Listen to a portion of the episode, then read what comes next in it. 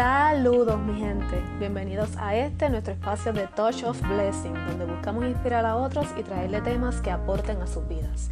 Comencemos.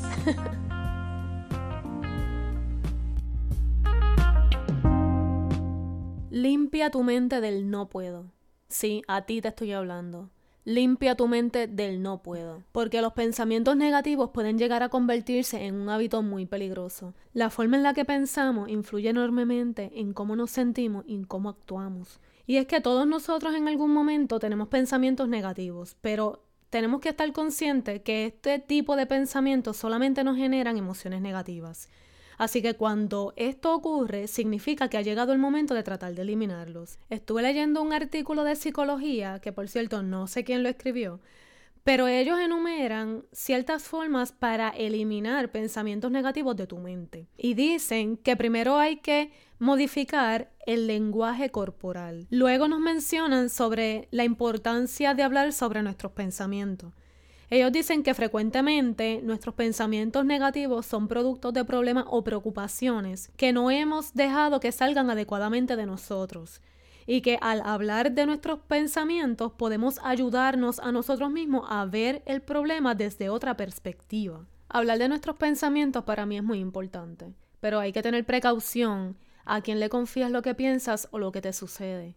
Hay que recordar siempre, mi gente, que no todo el mundo es digno de confiar y que contarle nuestras situaciones a personas incorrectas solo puede empeorar nuestra situación. Cuando mencionan eh, hablar sobre nuestros pensamientos, yo pienso mucho siempre en orar. A mí me resulta bien, bien positivo elevar una oración, confiarle mis pensamientos, mis situaciones, mis preocupaciones a Dios y dejarlo en las manos de Él, pasar la página y continuar. Los psicólogos en su artículo también hablan de la importancia de dedicar al menos un minuto para calmar tu mente. Ellos dicen que debemos detenernos un momento, cerrar los ojos y concentrarnos en nuestra respiración. De esta forma, logramos calmar nuestros pensamientos y canalizar nuestras energías de una mejor manera. También hablan de que es importante cambiar tu forma de pensar. Pienso que cambiar los pensamientos negativos por positivos puede ser un ejercicio difícil al principio, pero Luego que nosotros logramos convertirlo como en un hábito, lo vamos a estar haciendo de forma hasta inconsciente. Otra forma para eliminar los pensamientos negativos que habla el artículo es que podemos dar un paseo para distraernos y por último que podemos escribir o pensar en cosas por lo que agradecemos, que de esta forma guiamos nuestra mente hacia cosas positivas dejando atrás lo negativo. Me parecen que han sido puntos muy buenos, muy claros, que no son difíciles de llevar a cabo. Lo importante es ponerlo en práctica hasta lograrlo. Ahora, después de haber hablado sobre los pensamientos negativos e idea de cómo eliminarlos, vamos a utilizarlo como introducción al tema de hoy que lo titulamos Prohibido rendirse, respira hondo y sigue. Porque todos en algún momento hemos pensado en rendirnos. Así que no, Aquí en este nuestro espacio de Touch of Blessing queda prohibido rendirnos. Vamos a utilizar lo aprendido anteriormente. Vamos a respirar, vamos a calmarnos y vamos a aprender juntos cómo luchar cuando sentimos que ya no podemos más. Ahora, lo que quiero que dialoguemos es sobre las razones que se nos presentan para querer rendirnos. Comencemos por mencionar el miedo. En este caso, podemos definir el miedo como ese sentimiento de desconfianza que nos impulsa a creer que ocurrirá algo contrario a lo que deseamos.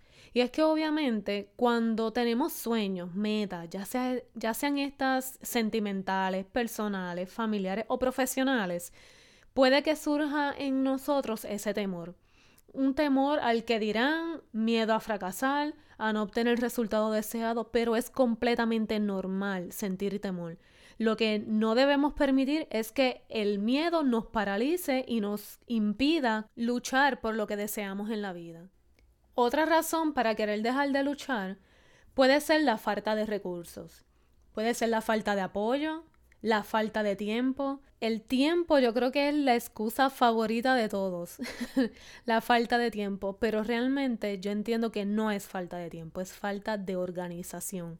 Y cuando tú pones tus sueños como una prioridad sin descuidar, ¿verdad? Las cosas que son importantes para ti. Entiendo que sí, se puede sacar el tiempo necesario, aunque sea un poco de tiempo todos los días, contribuye al que puedas lograr lo que deseas en la vida. Y ahora bien, ¿qué me dicen de las personas pesimistas que nos rodean? Estas personas que opinan de todos y de todo. Si tú estás rodeado de una persona así, posiblemente se convierta en una razón más para dejar de luchar porque estas personas te llenan la mente de negativismo, de inseguridad, de dudas, pero tienes que entender que esa no es tu realidad. La realidad es que puedes lograr lo que te propongas dentro de tus capacidades y dentro de tu interés para alcanzarlo.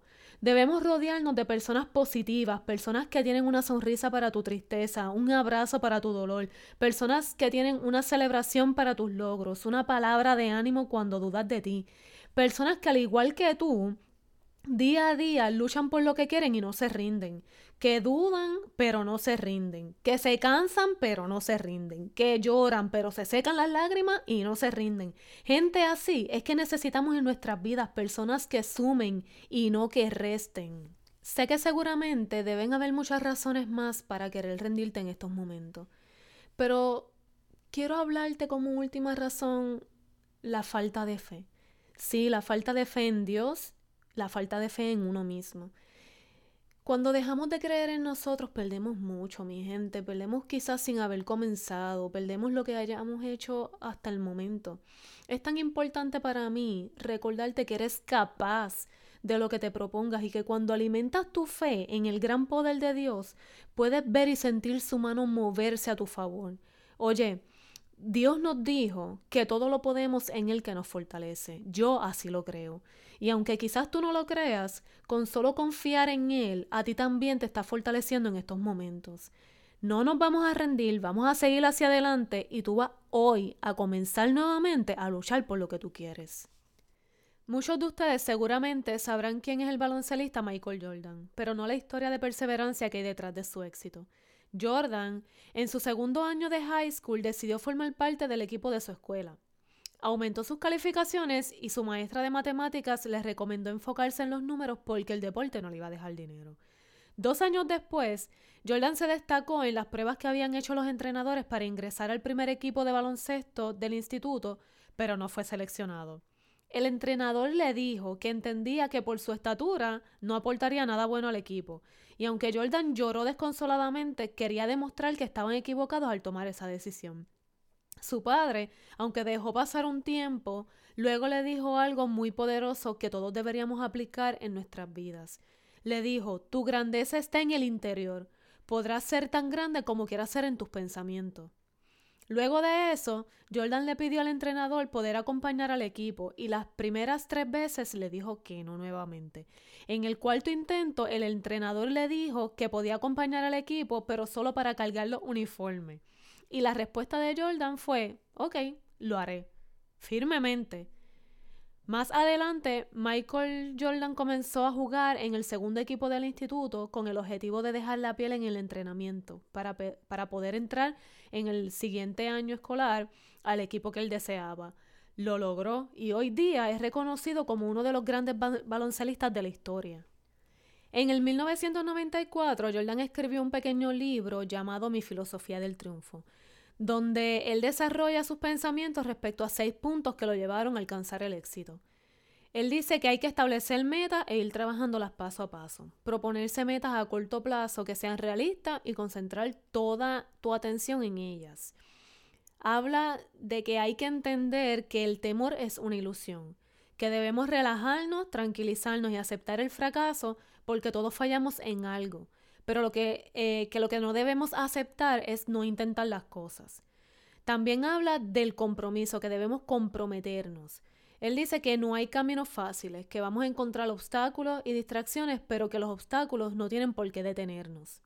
También habla sobre la importancia de trabajar en equipo, habla sobre la importancia de volver a lo básico, porque en el instante que uno se aleja de lo básico, los cimientos se debilitan hasta derrumbar toda la estructura. Él dice que debemos volver a lo básico y que esto elevará el nivel de todo lo que hagamos. Y como sexto punto habla del liderazgo, muy importante.